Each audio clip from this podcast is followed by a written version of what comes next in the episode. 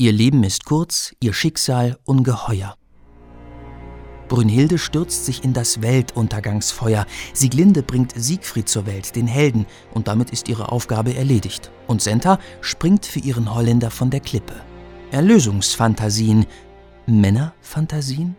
Nicht zu übersehen und nicht zu überhören ist bei Wagner ja, dass dort Frauenfiguren installiert werden, die sich für Männerfiguren opfern. Friederike Wissmann. Sie lehrt und forscht an der Hochschule für Musik und Theater Rostock. Zweimal im Jahr veröffentlicht sie die Fachreihe Wagner Spektrum. Wenn man bei Wagners Musikdramen ein bisschen genauer hinschaut, dann ist es eigentlich komplizierter, denn am Ende opfern sich, vielleicht kann man das so ein bisschen überspitzt formulieren, alle für die Kunst, besser für Wagners Kunst.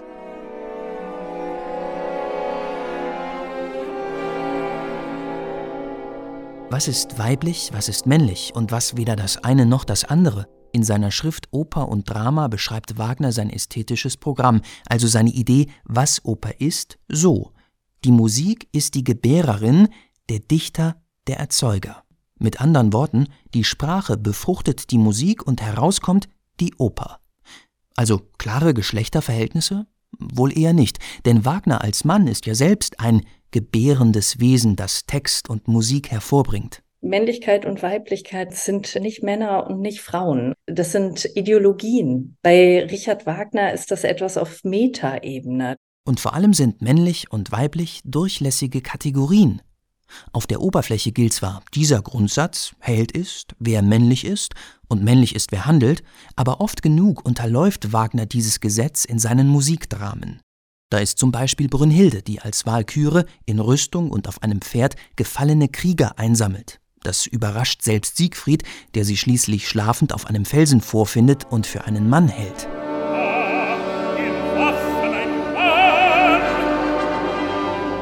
Brünnhilde hat sich also geweigert, eine traditionelle Geschlechterrolle anzunehmen. Genauso wie Isolde übrigens. Aus Liebe zu Tristan fährt sie die Moralvorstellungen ihrer Zeit gegen die Wand. Sie ist die Handelnde und Tristan kein Abenteurer auf Heldenreise.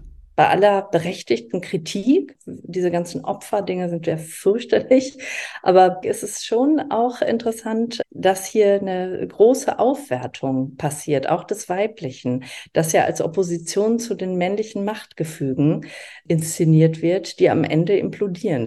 Das Imperium von Göttervater Wotan ist nach allen Verwicklungen, Intrigen, Skandalen und Ungerechtigkeiten reif für den Totalabriss. Wotan in Der Ring des Nibelungen ist eine gebrochene Figur.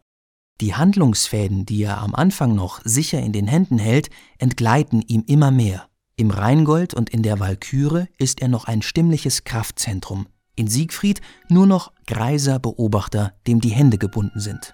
Auch das ist männlich oder weiblich?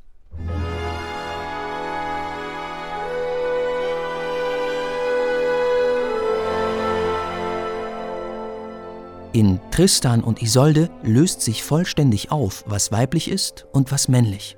Tristan selbst singt zu seiner Geliebten Tristan du, ich Isolde, nicht mehr Tristan.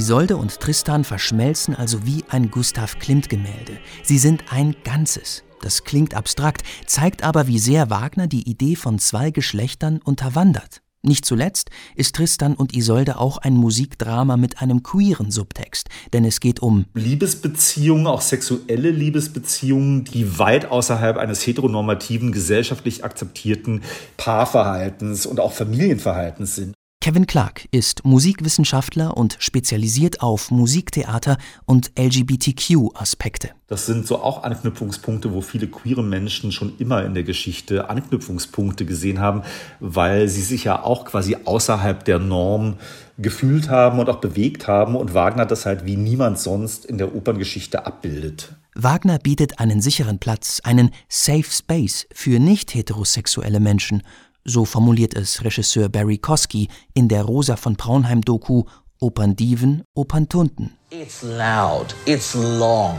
it's extravagant, it's as far removed from daily life as you could imagine. Wagner sei laut, lang und extravagant und so weit weg vom Alltag wie nur irgend möglich. Ein einziges Fliehen und Wegträumen. Dass Wagner insbesondere auch eine queere, schwule Fangemeinde anzieht, war schon zu seinen Lebzeiten so. König Ludwig II., der Komponist Peter Cornelius oder Parsifal-Bühnenbildner Paul von Jukowski. Wagner hatte da keine Berührungsprobleme im Gegensatz zu Cosima und hat sie auch ermahnt, sie soll doch mal ein bisschen offener sein in Bezug auf ihre homophobe Haltung. Offener geht auch die deutschsprachige Wagner-Forschung mit diesen neuen Perspektiven um. Wie nachhaltig solche Anstöße sind, bleibt aber abzuwarten. Als ich studiert habe, noch war das nicht so. Da wurde so noch rubriziert in was ist marginal und was ist relevant. Und diese Rubrizierung findet so nicht mehr statt. Da sind wir irgendwie vorsichtiger geworden und zum Glück auch durchlässiger.